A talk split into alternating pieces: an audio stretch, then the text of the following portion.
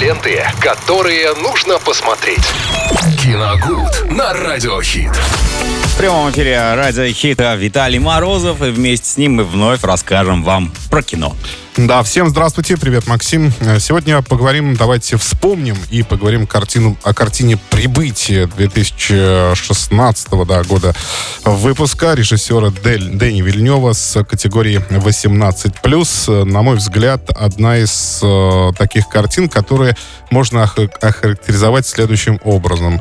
А, Самая научно-фантастическая среди художественных и, пожалуй, самая художественная среди научно-фантастических картин. Ну и среди фантастических слишком фантастическое в какой-то момент. Ну, ну, мне кажется, вот как раз фан- с фантастикой там вообще никакого перебора нет. Все настолько...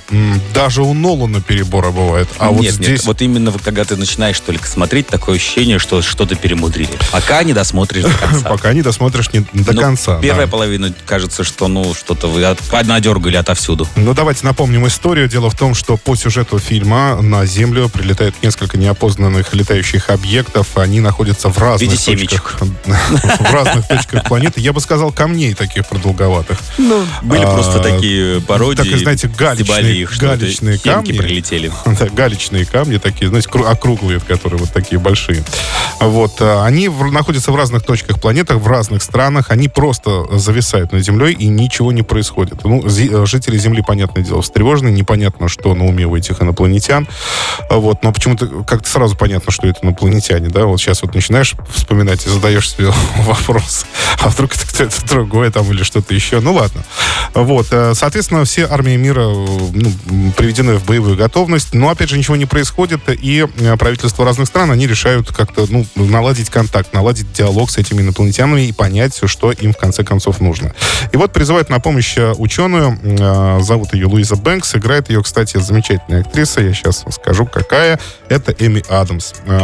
Они призывают ее для того, она лингвист, ну, понятно, что она языка не знает, но она, по крайней мере, может включиться в работу, как-то изучить и понять, что хотят. Сравнить, так Сравнить, да, и понять, э, что хотят инопланетяне. Соответственно, она э, включается в работу, да, этот процесс показан, конечно, в таком достаточно бойком монтаже для того, что, ну, понятно, что там Ну, проходит... чтобы не заскучал зритель, По- конечно. Да, проходит, ну, такое приличное количество времени. Но это и понятно, здесь весьма правдиво. Просто так ты этот язык не выучишь, его надо изучать сначала, это надо придумывать символы, слова, буквы, в общем, все делать и, и все по новой.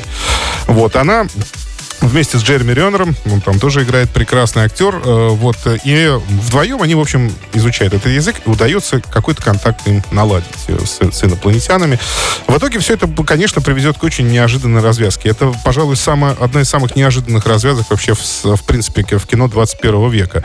А Ты совершенно не ожидаешь того, что произойдет в конце, вроде бы от такого типового ф- научно-фантастического фильма, где инопланетяне, изучение языков там, и, все прочее, прочее.